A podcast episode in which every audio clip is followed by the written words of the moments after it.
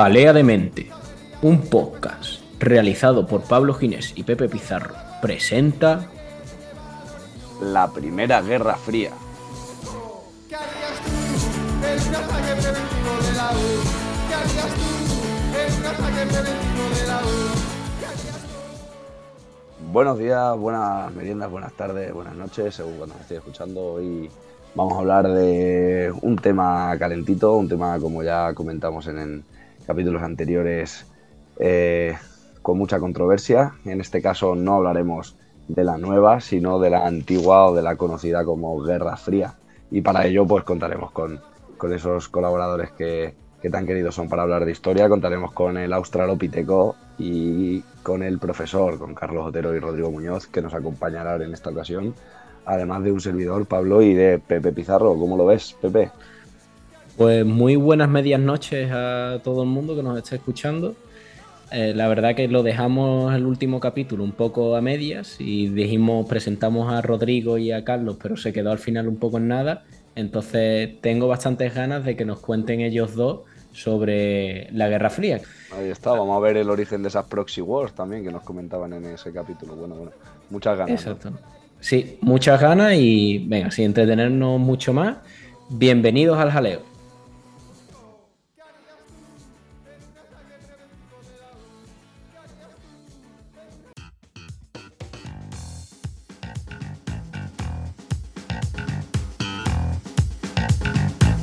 ¿Y qué dicen los que entienden?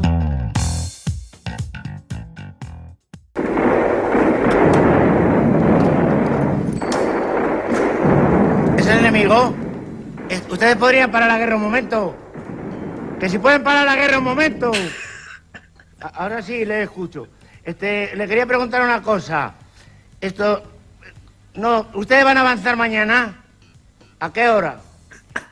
Entonces, ¿cuándo? ¿El domingo? ¿Pero a qué hora? A las 7 estamos todos acostados. ¿Y no podrían avanzar por la tarde? Después del fútbol. Sí, van a venir muchos. ¡Hala, qué bestias! Yo no sé si habrá balas para tantos. Bueno, nosotros las disparamos y ustedes se las reparten. Lo de las balas que me recuerda un poco a la Unión Soviética, esto de la Segunda Guerra Mundial que su operación o estrategia fundamental era, venga, este batallón entero, pues venga, todos para allá, venga, a ver quién llega hasta el final. Y a las 7 de la mañana, que, que ganamos por el frío, que, que es lo bueno, además. La Unión Soviética está dispuesta a amnistiar a un submarino desobediente. ¿La Unión Soviética? ¿No se habían separado? Eso es lo que queríamos que ustedes pensaran.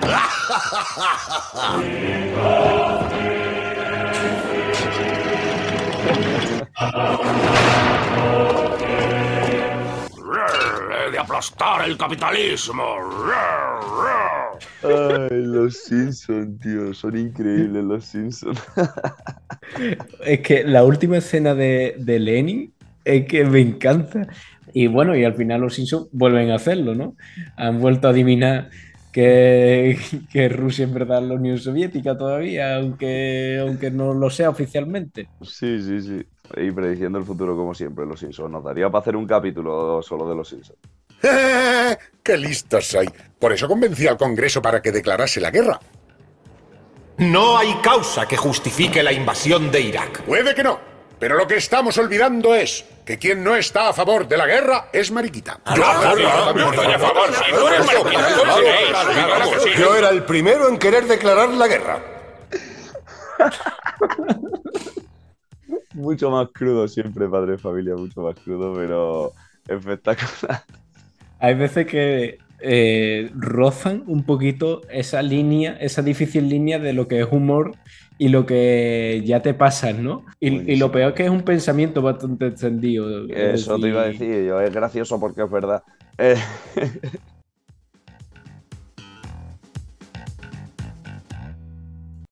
Bueno, pues vamos a, a contar con la visión más parcial que conocemos y la más objetiva, la más didáctica sobre todo también. Vamos a contar con Rodrigo, con nuestro profesor.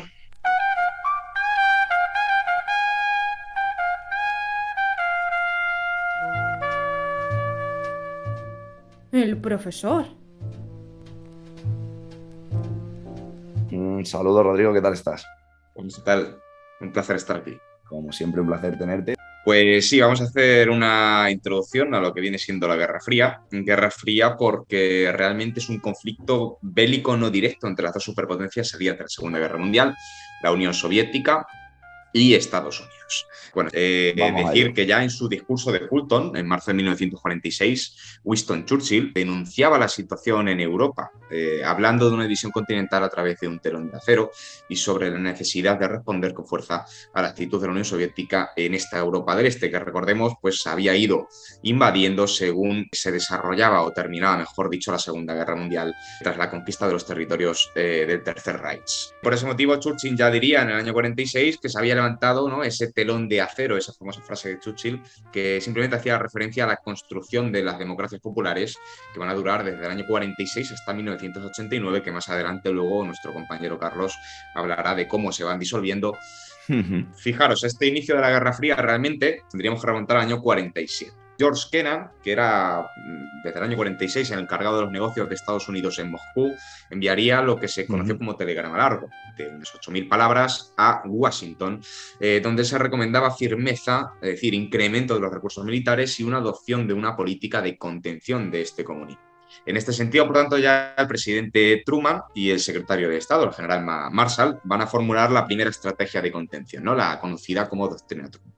Fijaros, y por ejemplo, el plan Marshall, que todos conocemos, se planifica como una de las primeras políticas, basada en esta contención del comunismo, donde Europa, digamos, es uno de los lugares claves estratégicos y cuyo fin pues, es la reconstrucción de una devastada Europa y que ya se crea así, por tanto, una dependencia económica con Estados Unidos y, por tanto, eh, una futura alianza en el plano económico. Muy bien representado ahí en la película de, Bienvenido Mr. Marshall que recomendaba. Eh, efectivamente, realmente España no, no recibe el plan Marshall porque está aislada internacionalmente por la ONU hasta el año 53, eh, ya con los pactos de Madrid, y en esos pactos de Madrid sí que es cierto que, que bueno, ya Eisenhower pacta con nuestro dictador Paco un nuevo plan Marshall específico para España y a cambio España hacía su cesión de soberanía nacional más importante del siglo XX, que son las famosas bases militares que a día de hoy todavía siguen siendo eh, americanas. Eso es. Bueno, la otra iniciativa, aparte de la económica, es la militar. En 1947 se crea la famosa CIA.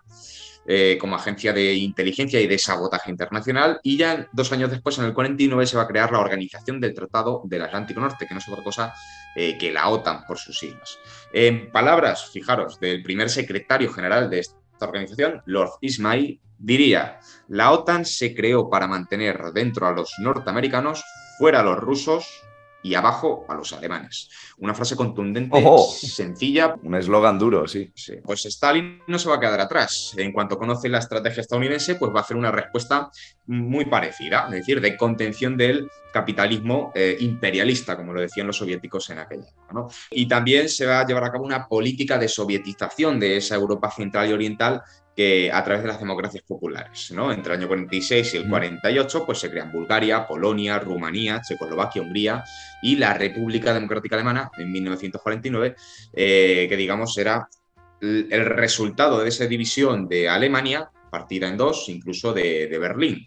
También la Unión Soviética en estos primeros momentos de la Guerra Fría va a impulsar una serie de procesos de revolución mundial. De esta manera, por ejemplo, a la altura de 1949, la Unión Soviética ya había logrado crear lo que se va a denominar desde ese momento eh, como sistema socialista mundial y al que van a llegar a formar parte 16 eh, estados, especialmente o sobre todo... Sistema socialista mundial. Sistema socialista mundial y al que van a pertenecer 16 estados, la mayoría de ellos son eh, asiáticos, asiáticos y de esa parte de Europa, de Europa del Este. como respuesta en el ámbito económico al, pues, al Fondo Monetario Internacional, por ejemplo, que es una organización vinculada a la ONU, eh, la Unión Soviética nunca va a estar metida en, el Fondo Monetario Internacional, el Banco Mundial. Eh, lo que crea es el Consejo de Ayuda Mutua Económica, el CAME o COMECOM, que también, por otro lado, es una especie de respuesta al Plan Marshall. Eh, además, ya en estos primeros años de la Guerra Fría se produce la, primera explosión atómica soviética en el año 49 y se inicia así la carrera armamentística vinculada a la energía atómica y a la guerra atómica. ¿no? Eh, también se inicia así, por tanto, la disuasión nuclear. Más adelante, realmente ya a principios de los años 50 el primer escenario de conflicto eh, real va a ser Asia y en concreto eh, Corea. Corea había sido partida en dos, ¿vale? Por la entrada el 8 de agosto de 1945 de la Unión Soviética contra Japón. Es decir, que la Unión Soviética declara la guerra a Japón ya a finales de, de la propia Sí. Segunda Guerra Mundial para anexionarse territorios como las Islas Sajalín. Eh, de hecho, un dato muy curioso, que nunca se ha firmado un tratado de paz entre Japón y, y la Unión Soviética y por tanto teóricamente seguirían en guerra desde la Segunda Guerra Mundial, eh, Japón y, y lo viene siendo la actual Rusia. Nunca se firmó un tratado de paz. Bueno, volvemos a Corea y Corea pues al final se decide que se va a partir por el paralelo 38, el norte con un gobierno prosoviético, Kim Il-sung, que es el abuelo del actual, del actual dictador de Corea del Norte, y en el sur pues, se va a establecer un gobierno procedimental con Syngman Rhee. Eh, los incidentes fronterizos que se generan a la altura de 1950 lo que generan es una invasión por parte de Corea del Norte y con apoyo de China, de, de numerosas tropas chinas, que ya se ha convertido en la República eh, Comunista que hoy conocemos en el año 49. Pues, bueno, hay una guerra de desgaste importante eh, que termina con un armisticio, que no una paz, es importante diferenciarlo. El armisticio es eh, una parada, una parada temporal de la guerra, pero nunca se llega a Como una si paz. fuese una tregua, ¿no? Una tregua, efectivamente. Es mejor ese término, una tregua, es más, más conciso. Una vez que termina la guerra coreana en el 53, coincide también eh, con la muerte de Joseph Stalin y por tanto la política eh, que va a tener la Unión Soviética pues, se va a modificar, especialmente cuando llega el nuevo líder, Nikita Khrushchev, y en el 20 Congreso del PQS, tres años después, en el 56, va a hacer una dura crítica al estalinismo eh, y en el ámbito internacional va a reivindicar una coexistencia pacífica entre las dos superpotencias. Es decir, no sería posible convivir los dos modelos, porque la Guerra Fría no es una guerra solamente militar y política, sino que lo que está en juego son dos modelos sociales, económicos y culturales. También en este contexto, o en esta segunda etapa de la Guerra Fría, ya se desarrolla también la carrera espacial, que no es otra cosa que el desplazamiento de la guerra a lo que viene siendo el espacio, especialmente eh, la guerra nuclear, ¿no? a través de esos misiles eh, intercontinentales eh, de carácter, bueno, puramente eh, nucleares. Sí, un desarrollo tecnológico muy amplio, enfocado en. Enfocado en si yo, si yo estoy en Moscú, pulso un botón, ¿no? Y te tiro un pepino que te puede, te puede llegar directamente a Washington sin tener que enviarte aviación, básicamente. Y a la inversa, y a la Sí, inversa también. Eh, sin embargo, esta consistencia pacífica pues se va, se va a enfriar y se va a volver a tensar la situación. Fijaros, en el año 1960 los soviéticos descubren que ha habido una violación del espacio aéreo de sus propias fronteras con un avión espía norteamericano, ¿vale? Que va a ser derribado. Es el llamado incidente U-2. El U-2 era un avión espía muy famoso y no sé si han visto los, oyentes. Eh, la película del Puente de los Espías. Esa película comienza ¿no? con este incidente del U-2, ¿vale? Que fue un caso real y se recrea. Y también se recrea luego cómo se está levantando el muro de Berlín, que se va levantar también eh, justo al año siguiente del incidente del U-2, en agosto de 1961, eh, como propuesta del dirigente germano-oriental Walter Ulbricht. Vemos cómo la situación, aunque se intenta hacer una coexistencia pacífica, se está tensionando de nuevo. El segundo Sí, conflicto. Claro, se vuelve a tensionar. Y eso acaba en el segundo conflicto tipo de la Guerra Fría. El primero era la Guerra de Corea y este segundo conflicto es la crisis de los misiles de Cuba, ¿no? Eh, que se desarrolla pues, con el triunfo revolucionario de Fidel Castro la- en Cuba y que terminaría con el régimen de Batista eh, del año 59. A los pocos años, eh, Estados Unidos empieza a hacer boicot a la isla y al gobierno eh, que ha surgido nuevo, ¿no? de carácter marxista, obviamente. Y lo que va a hacer es un bloqueo total de la isla. ¿Por qué? Porque descubre también con aviones espía que eh, hay bases militares, en concreto misiles, ¿vale? Misiles nucleares de corto y medio alcance. Y recordemos que Cuba está a apenas eh, 60-80 kilómetros de las costas eh, estadounidenses, en concreto de Florida. Y entonces Estados Unidos lo que hace básicamente es eh, bloquear la isla. Según la prensa de la época y lo que se dio a entender fue que se estuvo al borde de una guerra nuclear, pero realmente había una comunicación muy fluida y directa entre los dos líderes, Nikita Khrushchev y, Kennedy por aquel entonces, y se llegó a un acuerdo bastante, eh, interesado para ambas superpotencias. Por ejemplo, la Unión Soviética al final decide retirar los misiles de Cuba y a cambio Estados Unidos retira otros misiles que tenía en Turquía, también muy cerca de la frontera rusa. A partir de ese momento, ya cuando se termina esta crisis de los misiles de Cuba, ya hay algunos incluso que hablan del fin de la Guerra Fría, ¿no?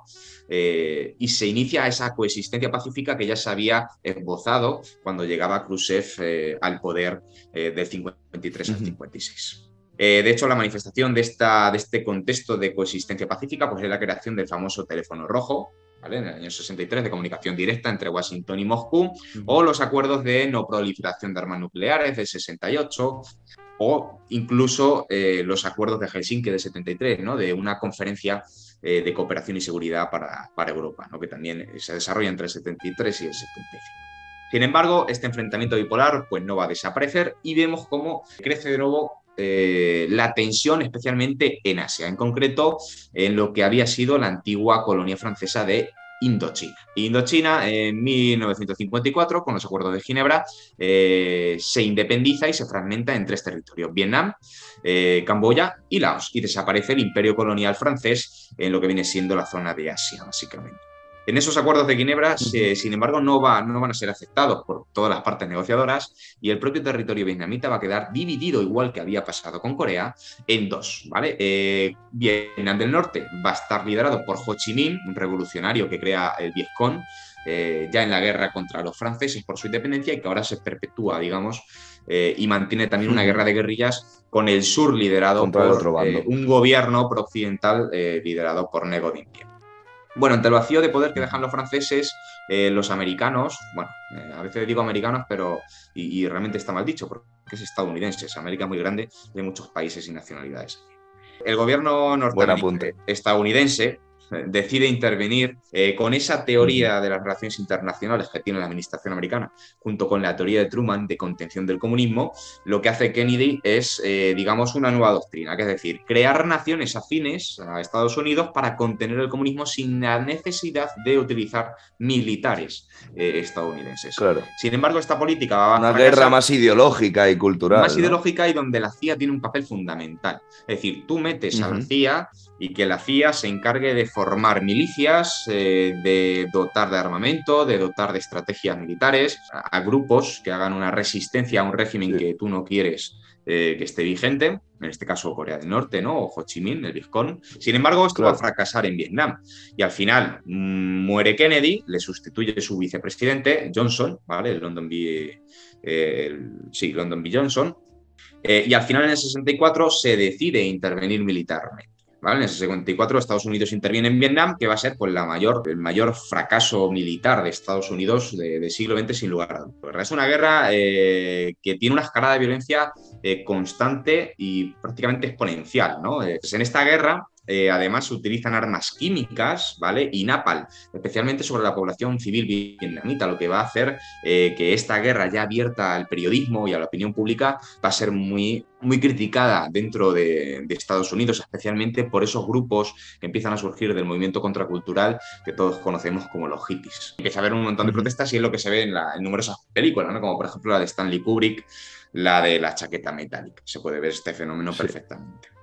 En el año 75, Vietnam del Norte consigue conquistar eh, Vietnam del Sur y se unifica el país. Es decir, que en el año 75 se crea una república democrática de carácter marxista eh, en un Vietnam unificado. Es decir, es un fracaso militar, estratégico, político eh, estadounidense brutal. Llegado después de este tercer conflicto importante de la Guerra Fría, se llega como al último periodo ¿no? de la Guerra Fría, eh, que está condicionado especialmente con las crisis petrolíferas eh, del año 73 y del año 79, que va, eh, digamos, a generar una instabilidad económica en el bloque occidental brutal. A ello, además, habría que sumar la debilidad de la posición exterior estadounidense durante la administración Carter del 76 al 80, donde destaca, por ejemplo, el fracaso en Nicaragua, a todos nos suena lo de la revolución sandinista y demás. Bueno, pues intervienen los estadounidenses y fracasan también cuando llega Ronald Reagan en los años 80 se vuelve a hablar de Segunda Guerra Fría, porque muchos ya decían que después de la, de la crisis de los misiles de Cuba la Guerra Fría había terminado. Entonces ahora se vuelve a tensionar de tal manera que se empieza a hablar de nuevo de una Guerra Fría.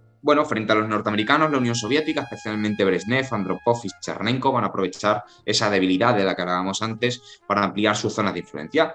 En el año 79, por ejemplo, pues invaden eh, Afganistán para mantener o sostener al hombre fuerte del régimen comunista que allí había, que era Babrak Karmal, ¿vale? cuyo poder estaba siendo cuestionado por una insurrección popular muy heterogénea que iban desde grupos fundamentalistas islámicos hasta fracciones triviales y los muyedines. Los muyedines, por ejemplo, eh, van a ser formados por la CIA en la Operación Ciclón, ¿sí? Cuando se separan los muyedines, uno de los grupos que surge son los talibanes. Es decir, que Estados Unidos está creando aquí, en este último conflicto de la Guerra Fría, mm, el terrorismo islámico. Es decir, que le va a salir un tiro por la culata a medio y largo plazo a Estados Unidos. Eh, Carter, por ejemplo, va a impulsar embargos de cereales y de tecnología a la Unión Soviética, va a solicitar también un aumento de gasto de defensa, que lo va a recoger luego Ronald Reagan en los años 80, y va a boicotear los Juegos Olímpicos de Moscú, ¿no? esos Juegos tan, tan famosos de, de 1980.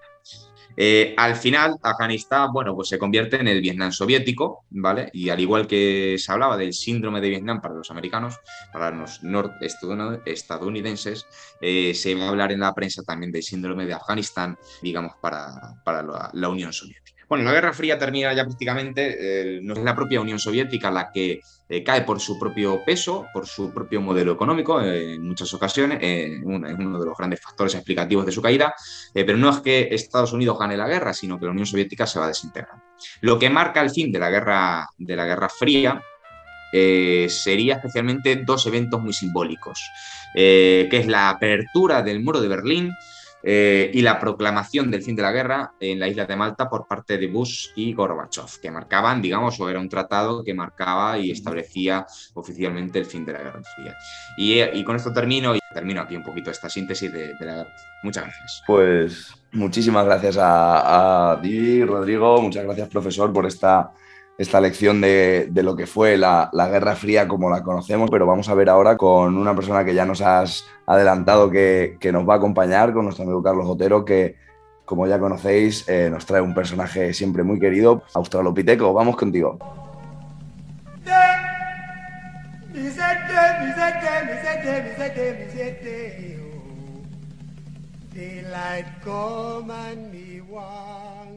Australopithecus Work all night and a drink a rum.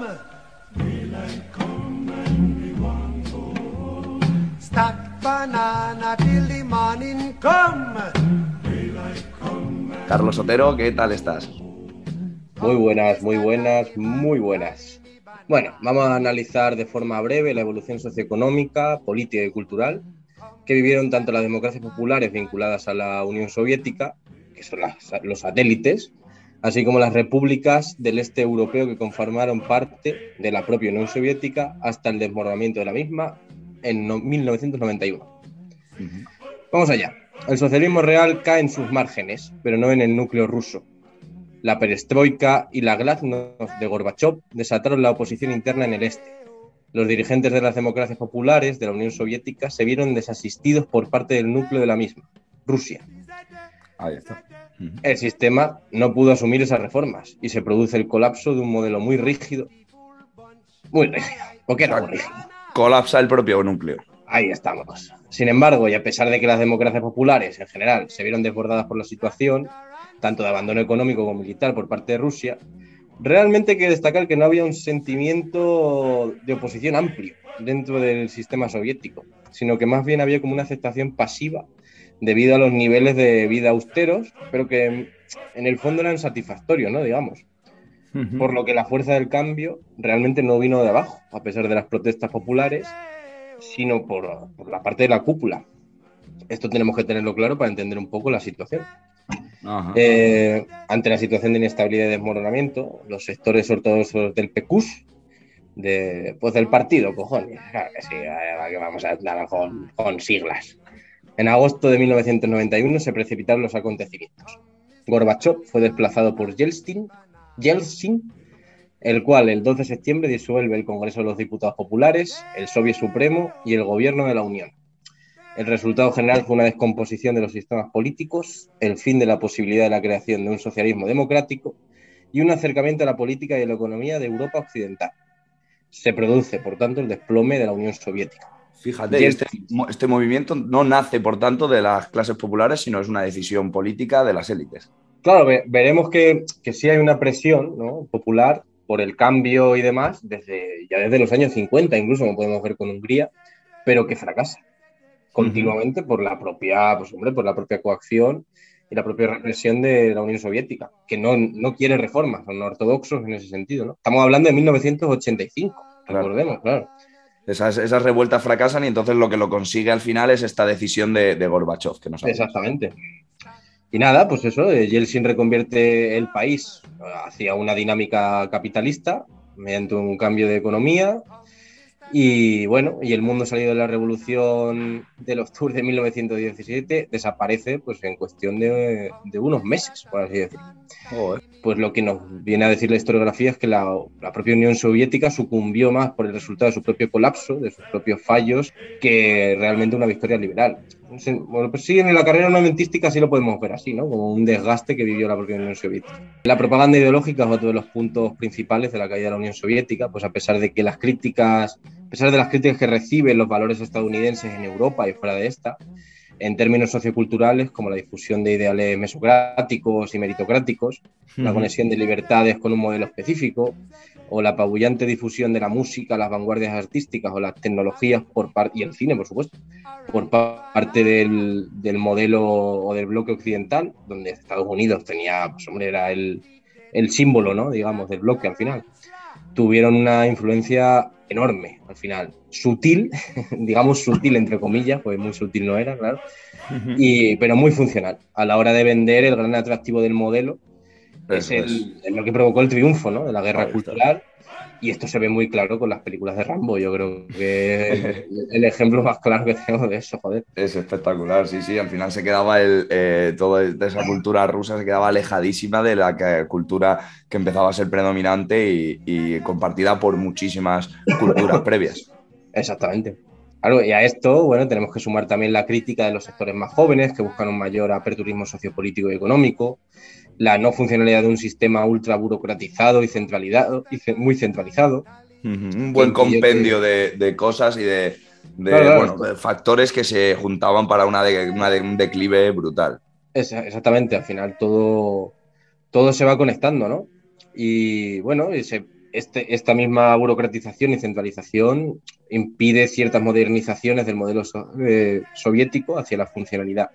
Y, pero bueno, esto pues, no se pudo llevar a cabo por los, los, movimientos reformistas que buscan, que buscan esto, ¿no? como el caso de Hungría en 1956 o Checoslovaquia en el 68 son aplastados al final por la, por la represión rusa, por el miedo ¿no? a, a, un, a una posible influencia de Occidente y del modelo capitalista dentro de, dentro de la órbita de la Unión Soviética. Qué bueno, o sea, la, la propia caída de, del núcleo este que nos hablabas por muchísimos factores provoca que en los restos eh, eh, de, de, satélites y de repúblicas que formaban parte de ese núcleo, que compartían esa cultura, empieza a haber esos movimientos reformistas, pero hay fracasos y hay, hay muchos intereses por muchos lados, miedos a cada uno de los bloques, ¿no? ¿Cómo, claro, cómo o sea, sigue evolucionando esto en el resto de países? Después de las diferentes transiciones que van a sufrir estos países, ¿no? Tiene que haber una transición al final de un modelo a otro, para que no se produzca un caos, por así decirlo.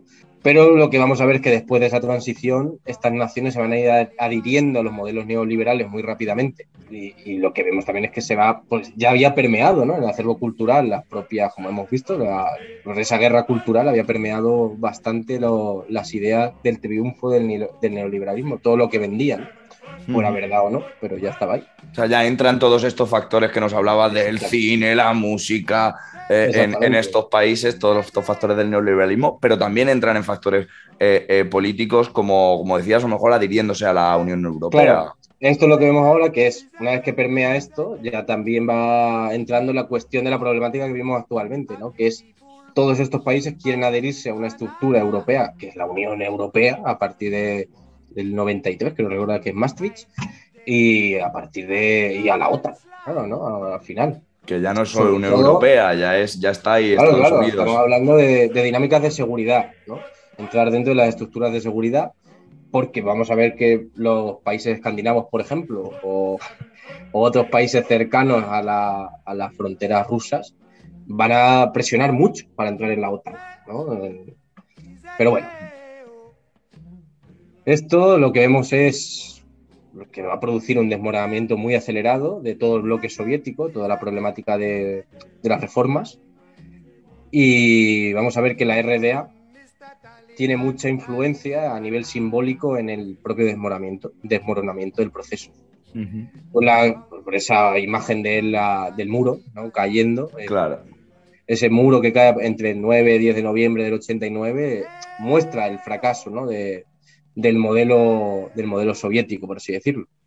Porque además en la URSS no interviene en ningún Mm. momento. Entonces se considera que es un fracaso, la URSS ya está acabada. ¿no? En lo- Es un fracaso aceptado por, por el, el miembro que fracase. Exactamente.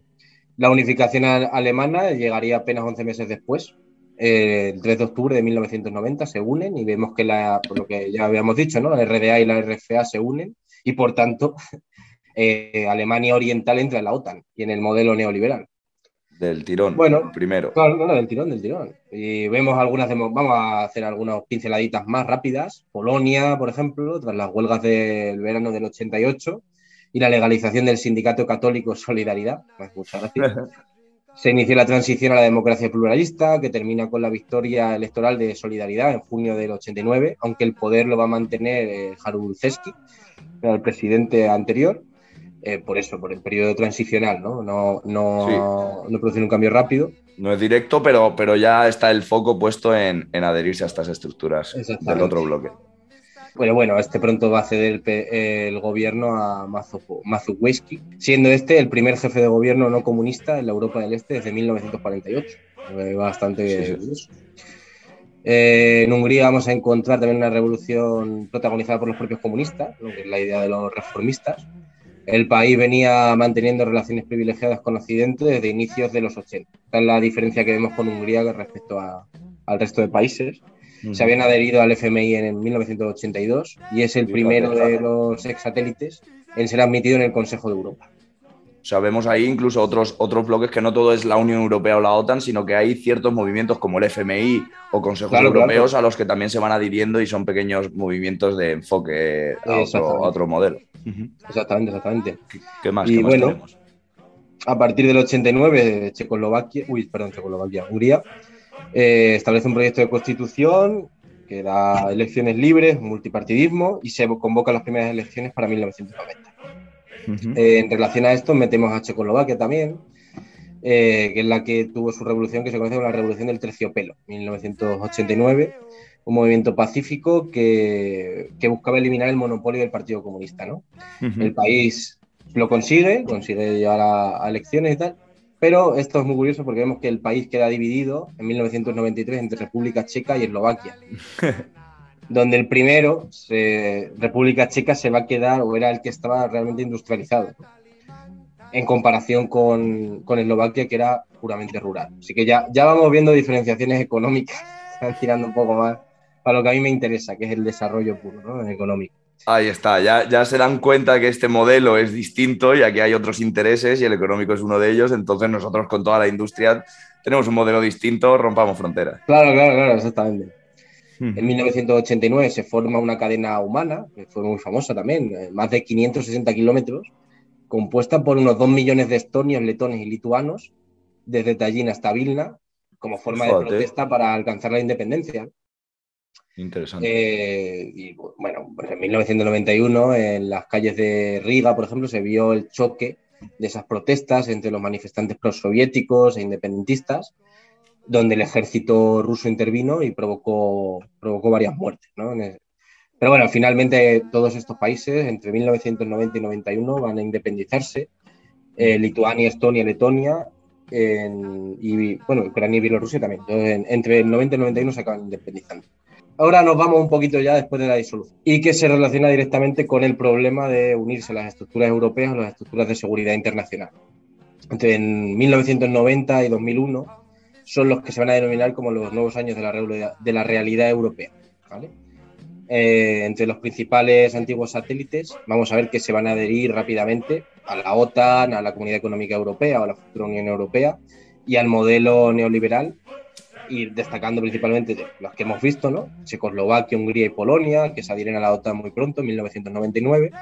Esto lo que va a provocar a partir de 1995 es un aumento de tensión entre la OTAN y Rusia, precisamente porque los antiguos aliados y satélites de la Unión Soviética van a querer adherirse de forma masiva a la OTAN, lo que era muy problemático para Rusia en estos momentos, que estaba mm, debilitada, por así decirlo. ¿no? Vemos una inestabilidad interna bastante amplia, eh, siendo paradigmático, por ejemplo, de esta situación la guerra de Chechenia, ¿no? entre el 94 y el 96, y el cambio de tendencia en el poder que va a tornarse más hacia la idea de los eslavófilos, donde entra más eh, Putin, ¿no? Eh, Putin estaría dentro de, este grupo, que son más antioccidentales, por lo menos a nivel sociocultural son más antioccidentales.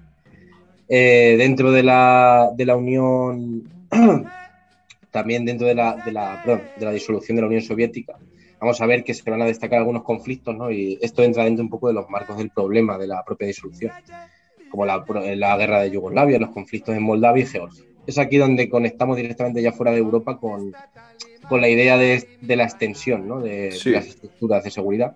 Sí, la permeabilidad que hablabas antes también de estos modelos culturales. Exactamente. Lo que pasa es que justo cuando se está produciendo estos conflictos, eh, se, se, produce una disminución de tensión, digamos, entre las relaciones entre Rusia y la, y la OTAN o el mundo occidental, precisamente por la aparición de un enemigo común a partir de 2001, que va a ser el terrorismo islámico. Ah. Entre el 2001 y el 2005, estos años, 2004 eh, más que 2005, van a ser años clave de esa disminución de tensiones, pero que van a ser aprovechadas por, eh, por la OTAN dentro de, de ese concepto que se conoce un poco como la gran ampliación occidental, de 2004-2005, donde vemos que Estonia, Letonia, Lituania, Polonia, Checoslovaquia, Hungría, Eslovenia, Eslovaquia, se van a incorporar todos a la Unión Europea. Eh, y también la OTAN vemos que va poniendo la mirada en todos estos países. Sí. Pero eh, lo que va a provocar la, gran hostilidad rusa, ¿no? que, podemos, que se extiende hasta el año 2014 y, hasta ahora, va a ser precisamente eh, el cambio de alineaciones políticas en Ucrania y Georgia donde vemos una mirada de estos dos países hacia Occidente. Esto va a provocar la respuesta rusa de 2008 en Georgia, eh, que se van a ocupar los territorios de Abjasia y Osetia del Sur. Sí. Y también vamos a ver que se va a desarrollar el sistema antiaéreo A, 2 d 2 que parece un droide de, Star Wars. Total. Pero es el, el sistema que, Rusa, que Rusia eh, crea como, para, como forma de contrarrestar el, el sistema de la OTAN. Sí. Y aquí es donde entra la, clave ¿no? de esto, donde veíamos un poco que esa lucha se sigue manteniendo un poco, ¿no? digamos, un poco bastante. Sí, está desdibujada la frontera, pero sigue habiendo lucha ahí de, territorios y de control aéreo. Porque los puntos defensivos se establecen principalmente del A2 b 2 se establecen principalmente en Crimea, en la península de Kola, con las fronteras con la con Escandinavia, y también en los, eh, puntos ocupados de los territorios georgianos como Abjasia y Osetia del Sur. ¿no? Lo que vemos es como un, corte de la influencia de la OTAN a través de, a través de la creación de, esto, de, este, tipo de, puntos. Sí. Exactamente. Esto lo que nos muestra es una dinámica de hostilidad y competición, de pretensiones socioeconómicas, políticas y geoestratégicas que es clarísima. ¿no? Y donde Rusia tiene un claro interés en eliminar las influencias occidentales y las posibles adhesiones a la OTAN en el espacio fronterizo ruso o de las antiguas órbitas. Que también vemos que, sí que formaba parte de los intereses de la OTAN seguir cada vez más haciendo un avance eh, eh, no solo cultural, sino bueno, de, de instituciones hacia ese lado.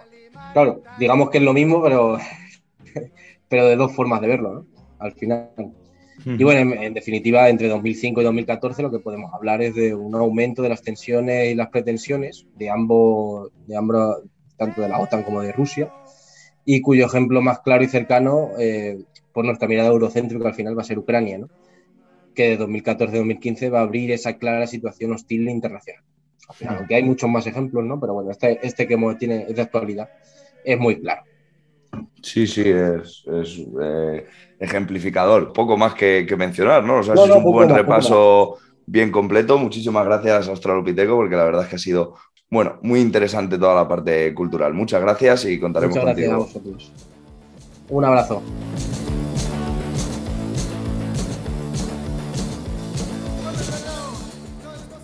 Y hasta aquí el capítulo de hoy. Como siempre, ahora vamos con el reto. Bueno, yo soy Pablo Ginés y voy a hacer el resumen como si fuese un reportero de guerra. Pues hemos empezado recibiendo a nuestros colaboradores y hasta ahí. Luego ha sido. A ver lo que. Yo entonces. Vuelvo con eso, compañeros.